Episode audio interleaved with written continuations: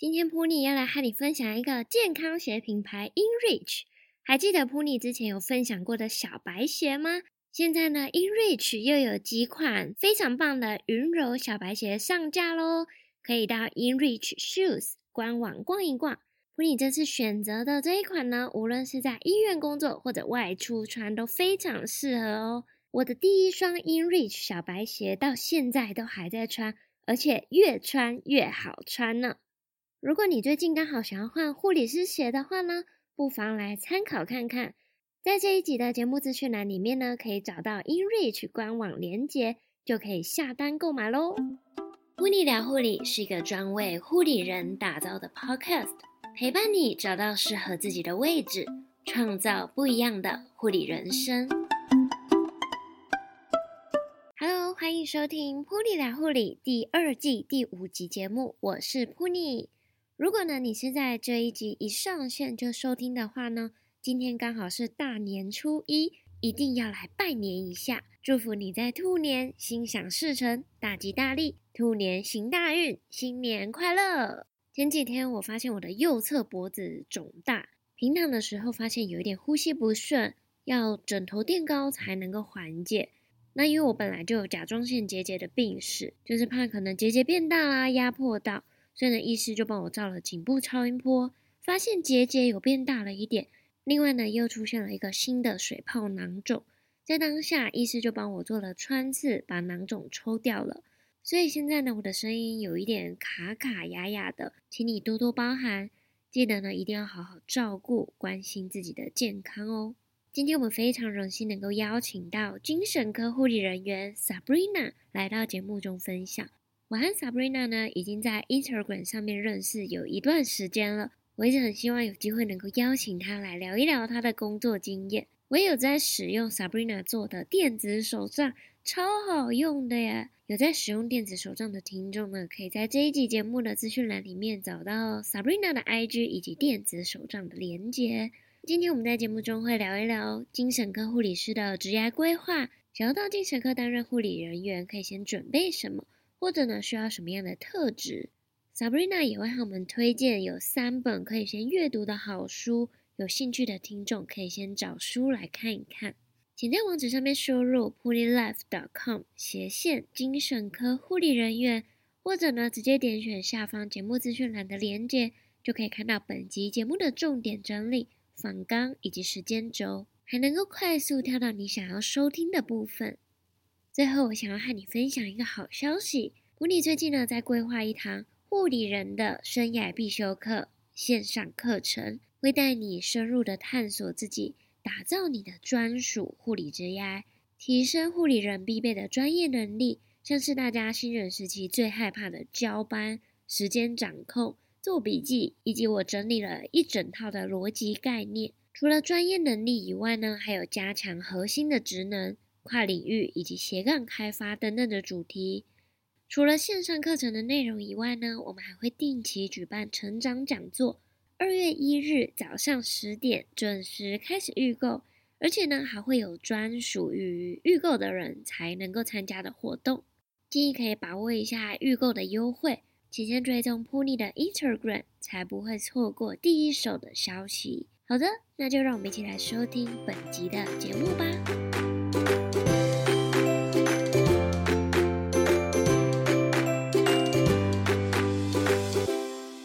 我们今天非常荣幸可以邀请到 Sabrina 精神科的护理师来到 Puni 聊护理的节目当中，就是想要邀请她，已经 过了很久很久，终于邀请到 Sabrina 了，请你和我们做个自我介绍。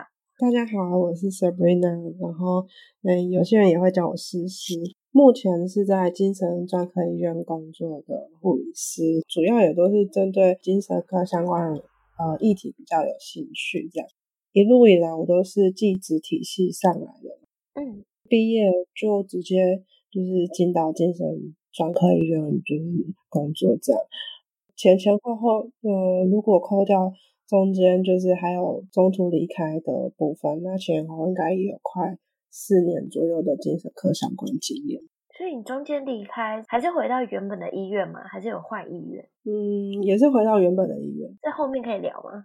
可以啊，可以啊，可以啊，可以。那可以先问一下，你为什么一毕业之后会想要选到精神科工作呢？嗯，我其实，在国中的时候有一个很好的朋友呢，那时候就有注意到那个朋友其实他就有忧郁的疾病史，这样。嗯，我记得好像我们国中的时候就是同班同学呢。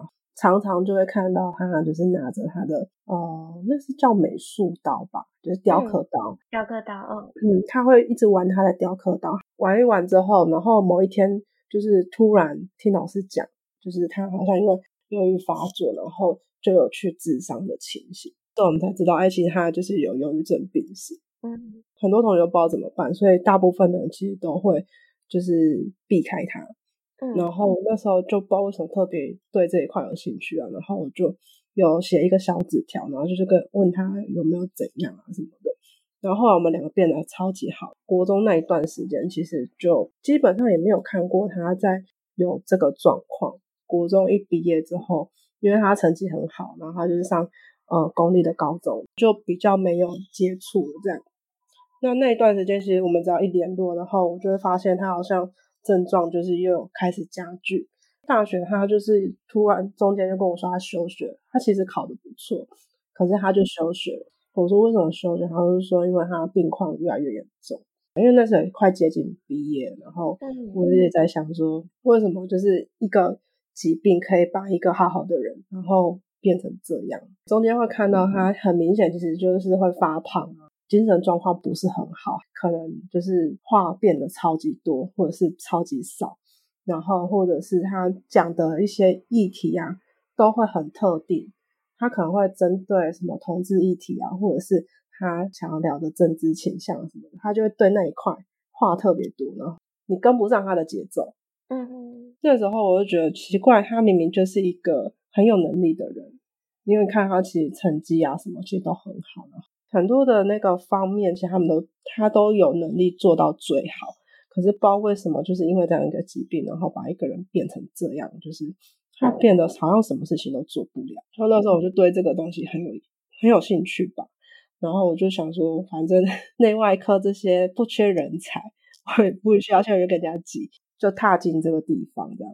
嗯，进来这个领域，其实后来就会觉得他可以学的东西其实蛮多的，只是。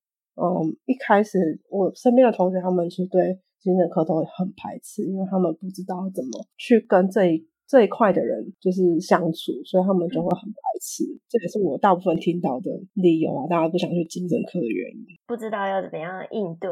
对啊，对啊，就是因为你好朋友的关系嘛，所以就到精神科工作。那你在实习的过程中有没有让你觉得，哎，对这一块更有兴趣？嗯，实习的时候我也没有特别想到，就是我好朋友的部分，只是会觉得说，哦，学校安排实习，所以就去这样。哦，就是五专，因为五专其实那时候就是你一定要拿到所有学科的那个实习成绩，所以你几乎没就是要去啊，没有特别想什么。可是去了之后就会发现，就是跟你课本上看到的、课堂上听到的差距蛮大的。嗯。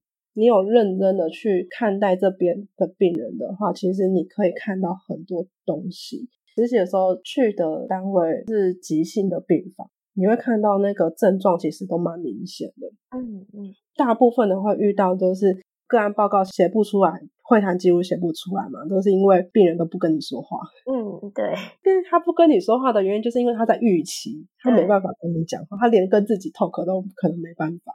那其实就是他症状其实很明显，可是大家只关心到就是啊，我报告写不出来，写不出来。对对，也有很多人就是陆陆续续会跟我说，嗯，他去精神科实习了，然后报告不知道怎么写，然后不知道怎么跟别人会谈，抱怨说就是呃，可能他能做的事情不多，因为就是他只是去点点名啊，然后发饭啊，看人家吃饭看餐这样，他根本就不知道他在精神科做了什么。这是精神科最基本的工作，就是你要透过这个去观察他的症状。他们其实每天都有变化，如果没有去仔细做这些观察的话，你根本不知道他的症状是什么。嗯嗯嗯。实习因为它很短暂，就是只有一个月的时间。那如果说你自己没有去，呃，除了课堂上的东西以外，再去加强自己的专业知识的话，其实很难看到东西，因为只有一个月。对啊。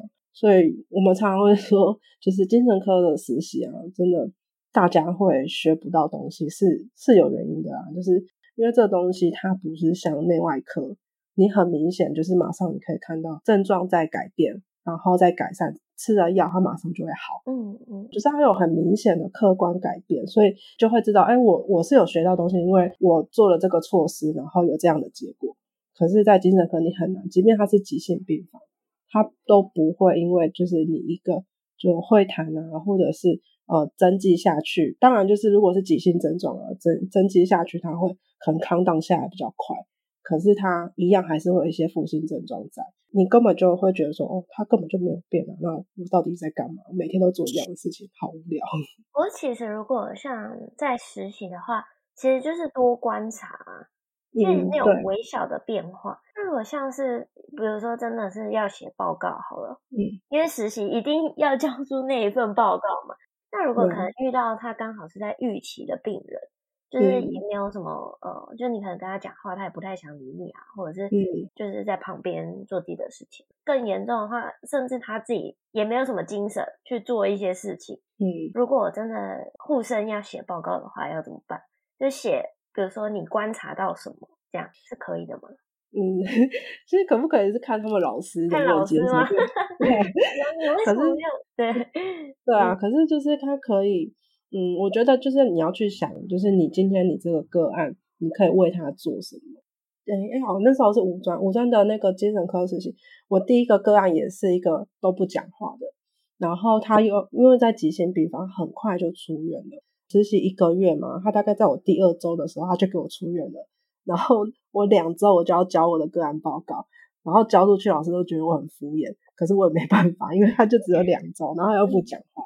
后面就是因为我个案报告交了，然后其实我可以不用做其他事情，然后也不用去找个案了。那时候老师还是有分配 case 给我，可是他没有要求要交报告。但是我刚好遇到那个他是 bipolar，就是双极性的，他就是合并躁郁症。他早起的时候，当然症状很明显，就是嗯，可能话很多啊，然后他可以很嗨很嗨，然后就是跟你一直 talk。可是他，我又刚好遇到他很快的，就是进到预期。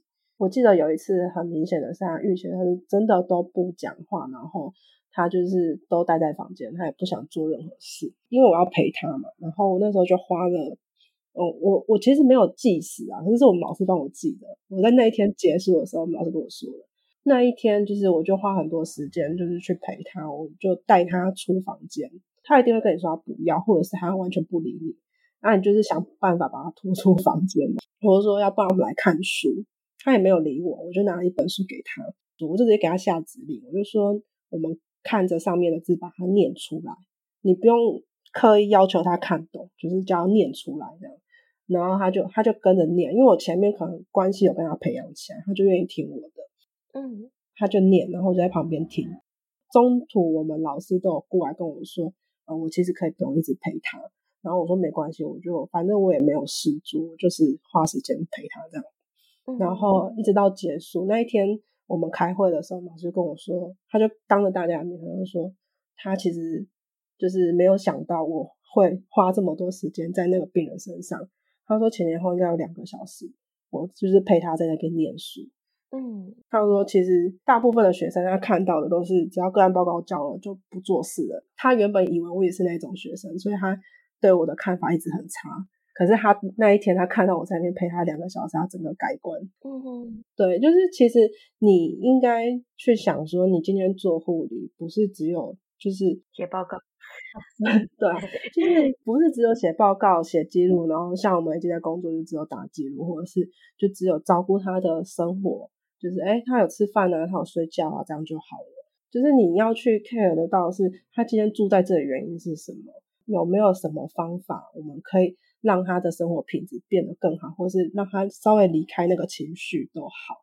嗯，那这个就是我们要做的个别性的护理措施，也是你可以对他量身定做的护理计划。嗯，觉得有耐心啊，然后愿意陪伴陪伴他。嗯，不过因为这个是在那个实习的时候嘛。而且你现在真正在工作的时候，嗯、有办法就是花一个这么长的一段时间去陪伴一个个案吗？当你真的踏入这个专科领域的时候，你要去学的是你要怎么在短时间内找到病人的问题，嗯、然后给他一个就是符合你工作效率的，就是照护计划。嗯嗯，像我前阵子其实也有分享过，就是呃，我们病房其实是成人病房，可是主治就硬要收一个十四岁的小妹妹进来。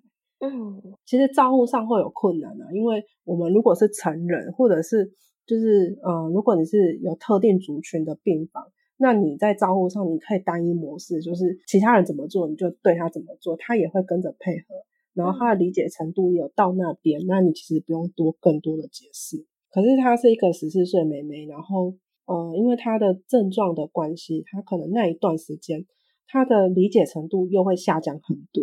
那他其实就会很难去沟通，所以相对你要花很多时间在他身上，再加上他又有智商的倾向，所以其实就会花比一般成人照顾上就是更多心力。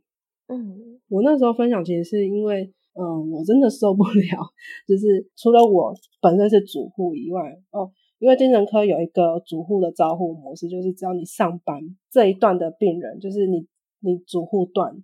你一定会照顾到，你跑不掉。你如果今天有个烂 case 在你的主护段，那你永远就是 上班就一定会接这个烂 case。嗯，然后因为他是我的主护，所以我就会一定会顾到他。就是麻烦到我自己，我就觉得好像也还好。可是当我没有上班的时候，我的病人就会去麻烦到别人，那我就会相对不好意思。嗯，那时候我就呃，就是又给他立了一个针对他的照护计划。我就是想说，就是。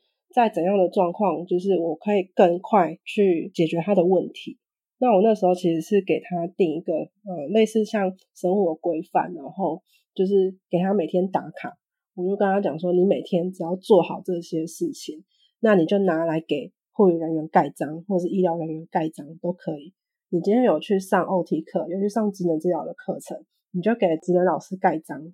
然后你今天有去跟社工会谈，那你就去跟社工盖章。反正你今天只要有做任何的治疗活动，你都可以盖章。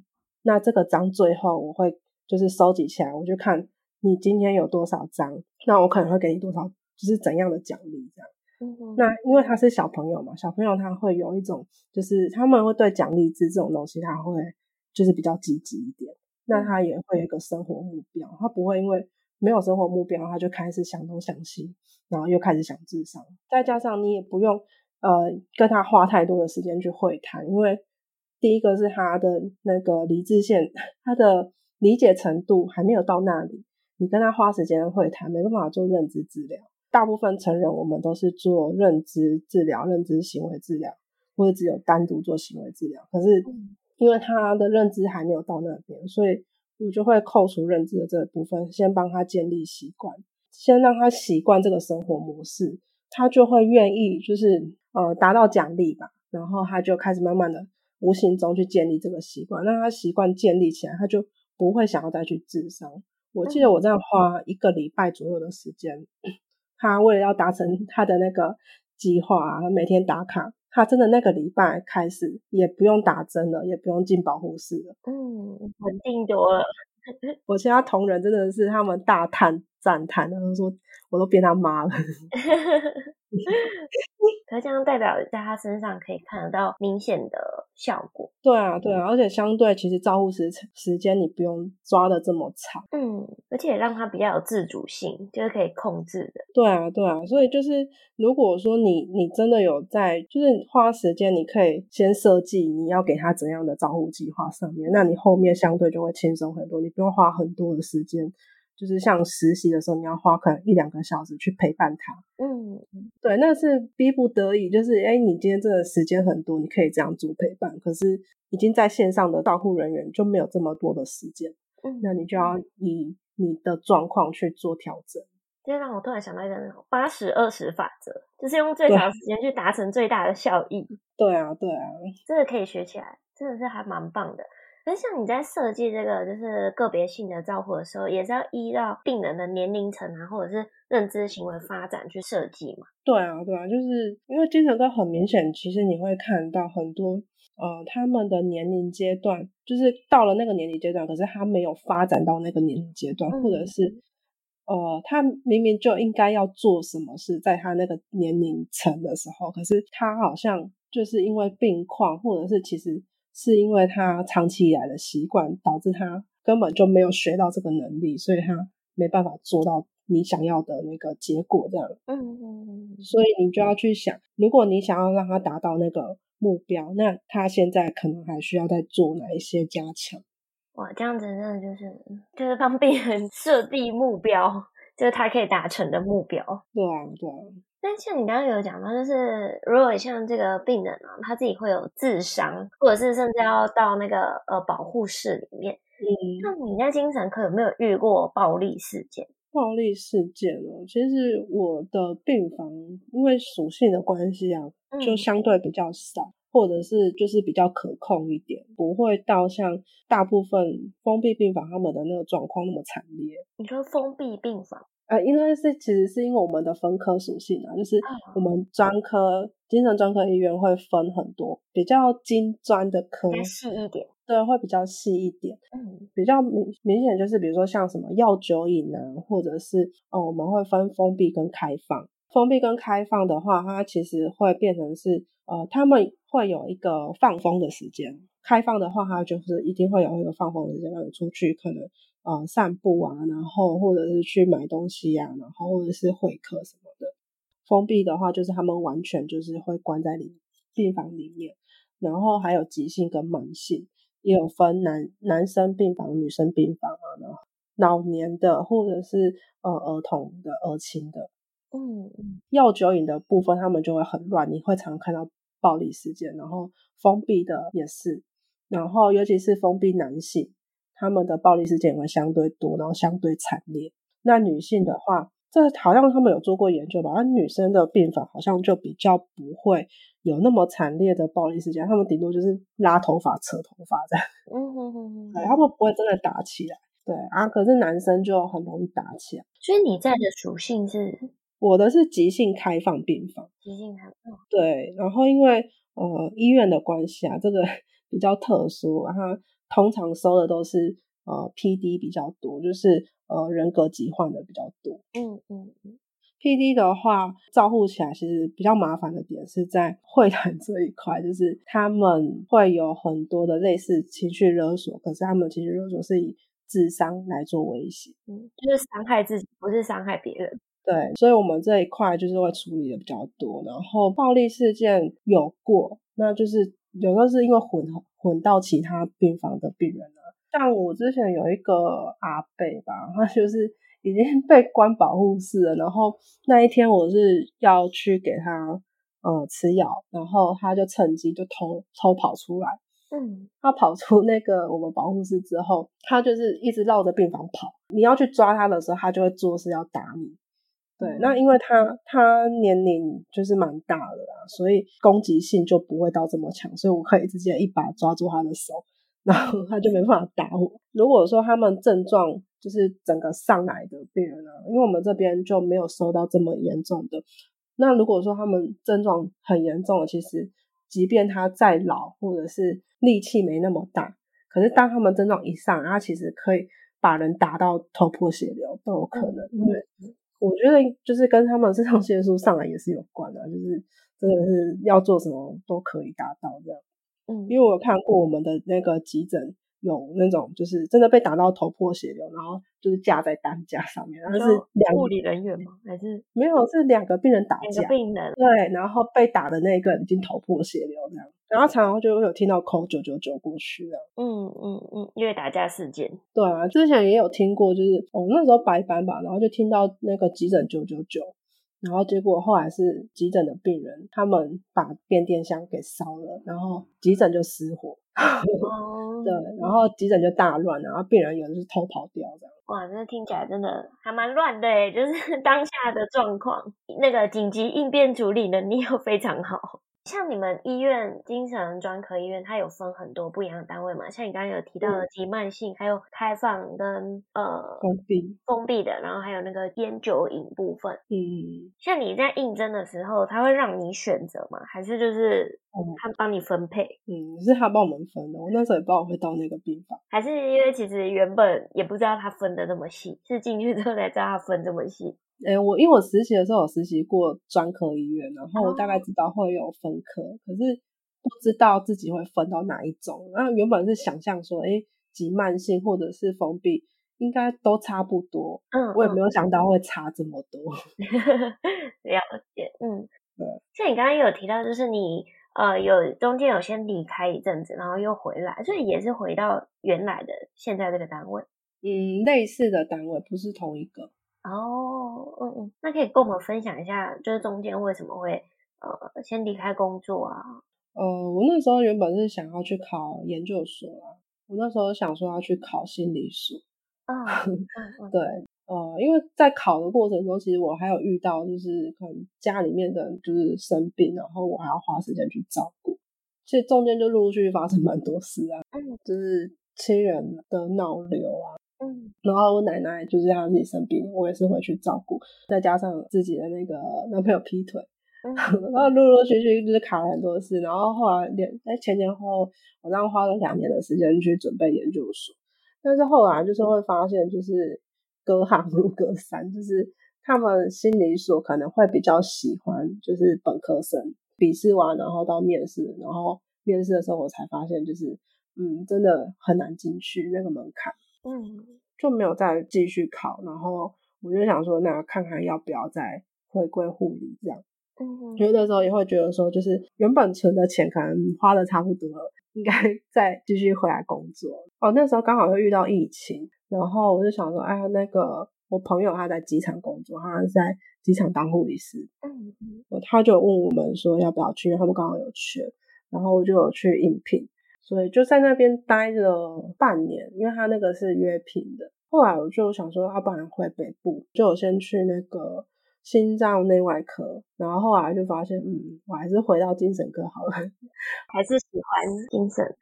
对啊，我会觉得，哎、欸，心脏内外科真的是他们的那个步调节奏太快了，有点跟不上。对，然后我就想说，嗯，好像精神科比较适合我，所以就想要再回来。不过我觉得你这样子蛮有勇气，而且也蛮愿意，就是跨出去挑战的。因为你看，从精神科到心脏科、心脏内外科，然后还有那个呃机场的嘛，其实就是跟原本的专科、精神专科单位蛮不一样的。我觉得你这样子蛮棒的，就是你可以出去外面，然后尝试看看，后来发现其实最适合自己的还是就是精神科单位。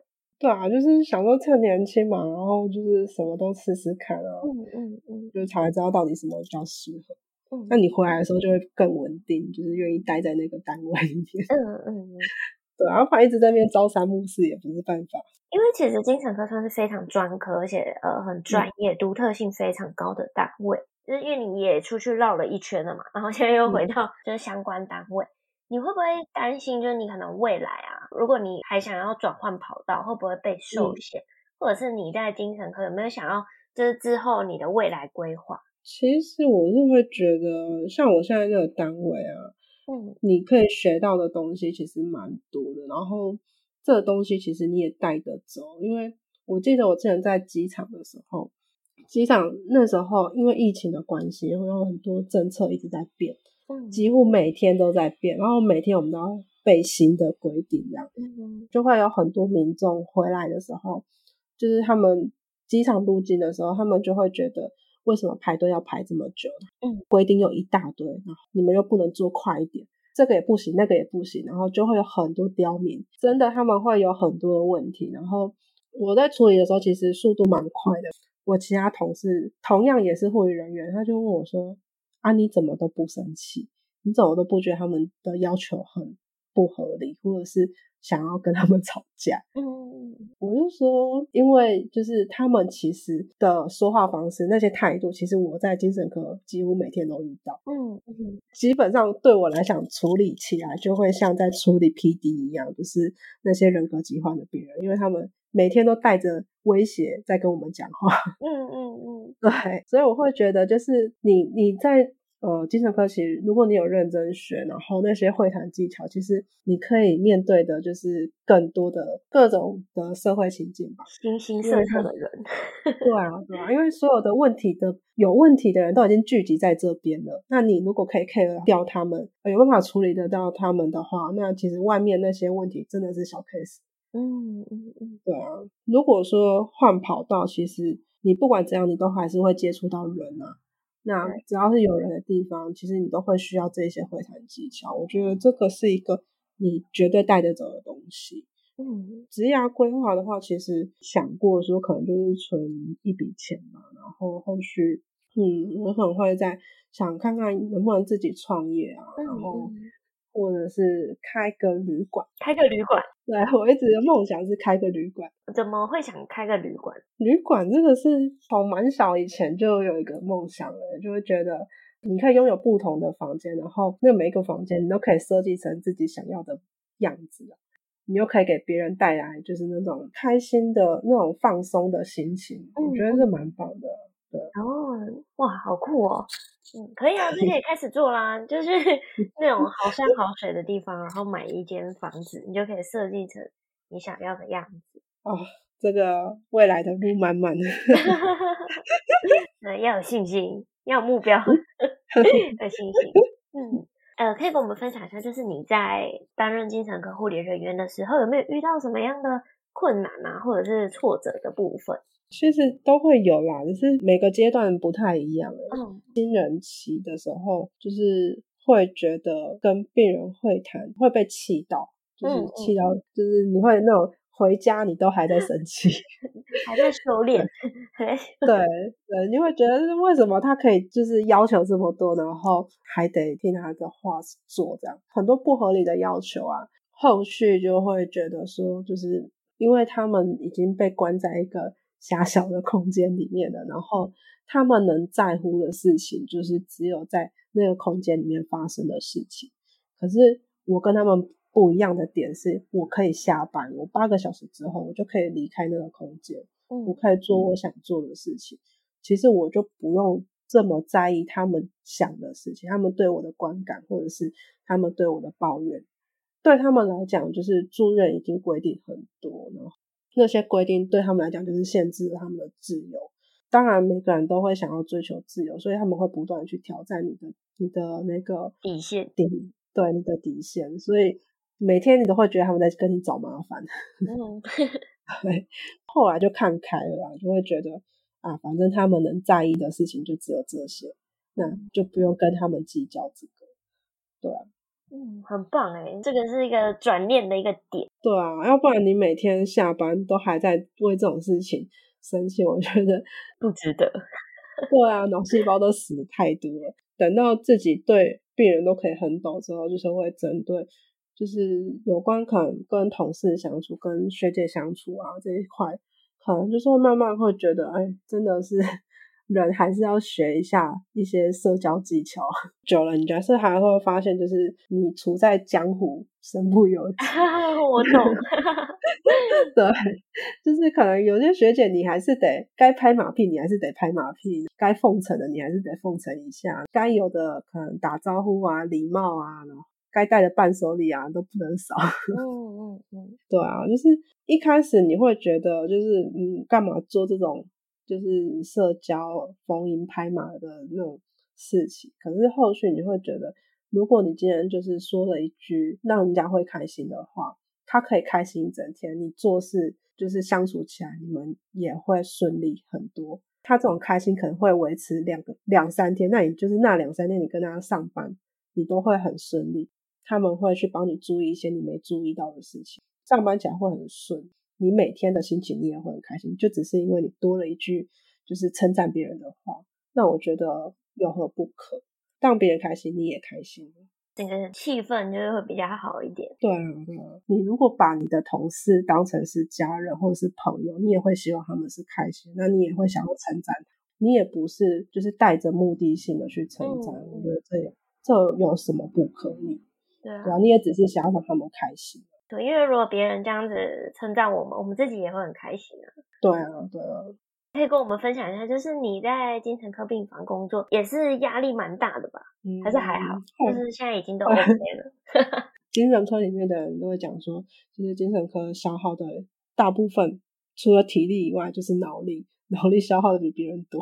对，要去拆解、拆招。对啊，就是基本上都是在跟别人过招啊。嗯嗯，那你自己有什么样自己的呃疏解压力或者是转换情绪的方法吗？最近有养宠物，然后我只要下班，我就看到它在那边就是睡觉，有时候它跑过来跟你讨东西吃，我就会觉得就是心情会好一半。是狗吗？狗狗？我要养乌龟。乌龟会跑过来跟你要东西吃？会啊会啊，其实乌龟它只要肚子饿，它。真的是爬的比什么都快，真的哦。所以你是把它放在家里，就让它自己这样爬，呃，可以自己跑来跑去这样。对啊，它如果那一天它已经大完便了，我就会让它在房间里面。不过最近太冷了啦，太冷就只能待在它的窝。哦，好酷哦！所以你就觉得，哎、欸，养宠物很疗愈这样。对啊，因为我是一个人住在外面啊，嗯、所以就是没办法，就是常常可能回家跟家人聊天什么的，那我就。就是想说，有个宠物陪伴，那其实心情就好很多。嗯嗯嗯，有时间的话，就跟家人大抱怨大抱怨，抱怨完其实就会好很多啊。嗯、对对啊，然后有时候就是会想说，啊，不要让他们担心太多，那我可能就自己找时间，就是可能出去走一走，嗯，就是放风。我比较喜欢看海啊，我就觉得就是你看到海那么辽阔，其实很多事情就会自己就会直接直接放下。看海啊，或者是去山上，就看到那个小小的房子啊，那些就觉得很渺小。对啊，就是大自然其实很就是很宽广，然后其实你人类就占这么小一小部分，那那些烦恼好像也不算什么。嗯嗯，如果有就是有听众啊，也想要到精神科担任护理人员，他可能可以先准备什么，或者是有没有什么？特质的人非常适合到精神科病房当护理人员，这样。这个其实蛮多学弟妹在问的，嗯、然后那时候其实都跟他们讲说，就是其实不管什么特质，你都可以因为就是自己的特质，然后去发展适合你的照护模式。嗯，对，对啊，因为其实大家都会就是有机会也会想要进来那。如果你真的有兴趣的话，那就是你自己要去钻研哪些照护模式适合你。嗯、因为像心理学里面，他们其实也会分，就是呃，比如说认知治疗啊、行为治疗，这其实也是其中一块。然后还有一些就是有关其他的治疗模式的方法，那对他们来讲都只是工具。那这些工具就是放在工具箱里面，就是看你怎么运用。嗯、你要用呃谁的理论都可以，但你就是要找到适合自己的方式去做，他就是会最是最适合你、最适合你的病人。你只要进来了，那最起码、最起码，你对一个疾病的基本的尊重，然后基本就是对待病人的耐心，这是一定要有的。嗯嗯、要不然，其实你很难在这个环境待下去。嗯，会有听说男生比较吃香吗？男生就是在体力上占优势啊，耗体力的工作，比如说要绑病人的时候，那他们一定是需要冲第一个，对啊，因为有时候我们还是需要人力展示一下，就是有些病人他就不愿意配合，那他不愿意配合，我们就是要把我们的人力全部展示出来，他就会怕。哦，还有这一招人力展示，算是一招吗？对啊，对啊，就是有时候他们就是看到人多了，然后这些人。他想象中可能这些人会过来绑他，那他就会害怕。嗯嗯，然后如果有几个那种壮丁男生，人力展示的优势。对啊，因为像我们楼下病房吧，他们男生就比较多。嗯，他们其实只要几个男生 站在护理站，基本上病人就不太会靠近护理站。对啊，呃，如果是刚进来的新人，我会觉得就是可以先做一些，呃，像药物跟疾病上。症状那些就是基本的专业知识的，就是加强。嗯，我自己是毕业之后，然后我才发现，其实自己对精神科真的是了解很少。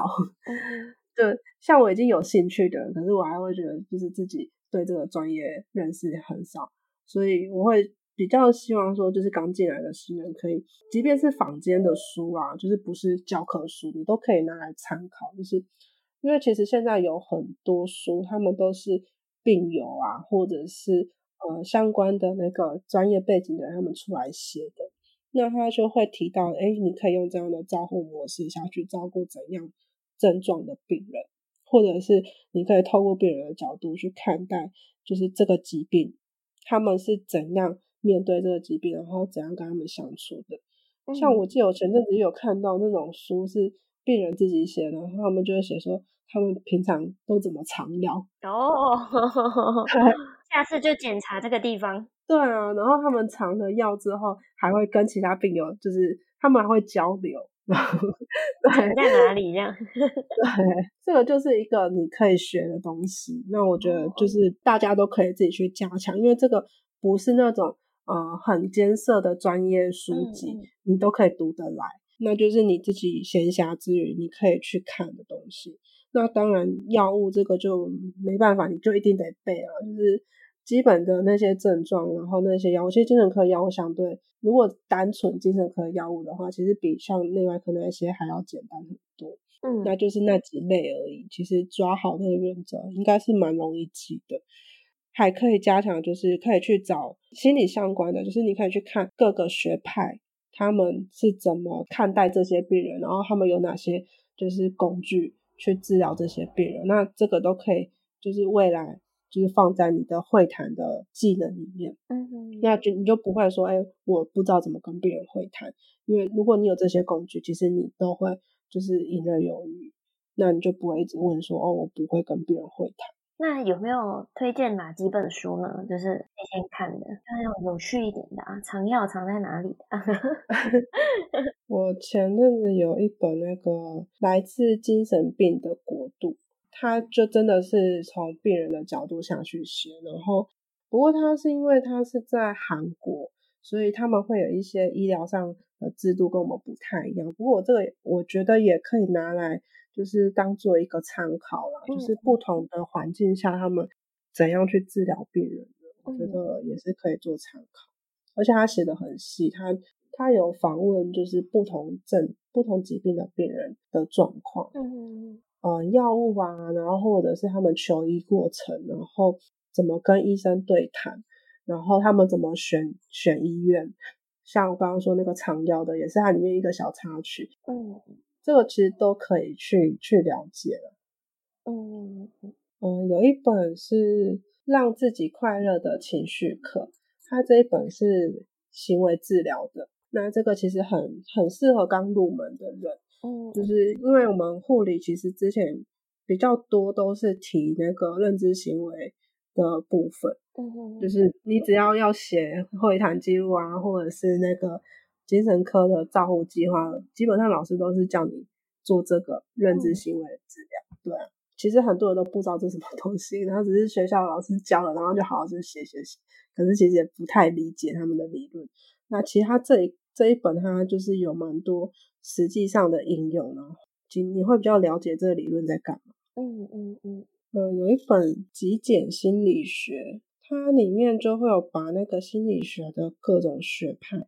然后用蛮简单的口吻在里面做介绍，可以去了解心理学这一块，他们是怎么看待病人的。然后慢慢的去看，你就会发现里面有很多的那个专业的术语啊，其实在你们病房的那个讨论，你会比较听得懂。因为呃，因为精神科它是一个强调团队合作的的治疗方式，所以其实常常会有一些病人病房的那种个案讨论，然后会汇集各科一起来讨论。那通常他们在讨论的时候，会常常用到心理学里面很多的，就是专业术语。有些人他真的听得不飒飒，他也不会问。然后，对，然后其实护理常常会听不懂他们这些专业术语，如果没有特别去看的话。那就先推荐这三本。那如果 如果之后还有好的书的话，我们就到 Sabrina 的 IG 上面，你应该会在 IG 上面跟大家做分享吧？有，其实我都都有在做分享。嗯，那我们今天非常感谢 Sabrina 来到节目当中和大家做分享。那因为你这也有在经营你的 IG，然后我知道你有制作了非常棒的那个电子手账，看看我们大家做的分享嘛。会做手账是因为我自己本身也喜欢做，就是生活上的记录。那我也蛮推荐，就是大家可以利用手账的方式，就是每天写一点点，就是有关自己的生活跟心情，然后可以帮自己做呃每天的沉淀。那也会帮助自己，就是呃每天都会往自己想要的目标前进，就很适合大家，就是男孩作为一个生活习惯的养成。嗯哼哼。如果说嗯大家对呃心理学啊、精神科啊有很大的兴趣的话，其实也都可以追踪我的 IG，然后就是我们一起在这条路上一起成长，然后一起陪伴。嗯，我会呃这一集节目下方资讯栏里面，我也会放上 Sabrina 的 IG 账号，然后还有她做的很棒的那个电子手账的，就是购买链接。那如果有兴趣的话呢，可以就直接点下方的网址，就可以找到 Sabrina。那我们今天非常感谢你来分享，谢谢谢谢，相信可以帮助到很多就是想要往这呃精神科这一条路发展的护理人员。谢谢你。谢谢谢谢。今天的五个重点整理：一、精神专科医院的分科比较细，有细分为急性、慢性、开放以及封闭性，还有烟酒瘾、人格性疾患等等的病房。二、可以多尝试不一样的工作，就算最后还是回到原来的科别工作也很棒，因为呢会多了不一样的经验，还能够发掘自己最喜欢、最适合的是什么。三。在精神科工作学习到的都是能够带得走的能力，就算未来想要转换跑道，也是可以应用的。例如人际应对进退的方法。四，可以先从阅读开始，增进有关于精神科以及心理学的知识。就算不是专业的书籍，也能够学习到和课本不一样的知识内容。五，Sabrina 推荐的三本好书：第一本《来自精神病的国度》，第二本。让自己快乐的情绪课第三本极简心理学。谢谢你今天的收听。如果觉得这一集节目有帮助到你，希望你能帮我留下五颗星以及评论，并且分享给你身边重要的家人朋友，一起来更认识护理工作。非常感谢你的收听，噗妮聊护理，陪你聊聊护理。我们下次见喽，拜拜。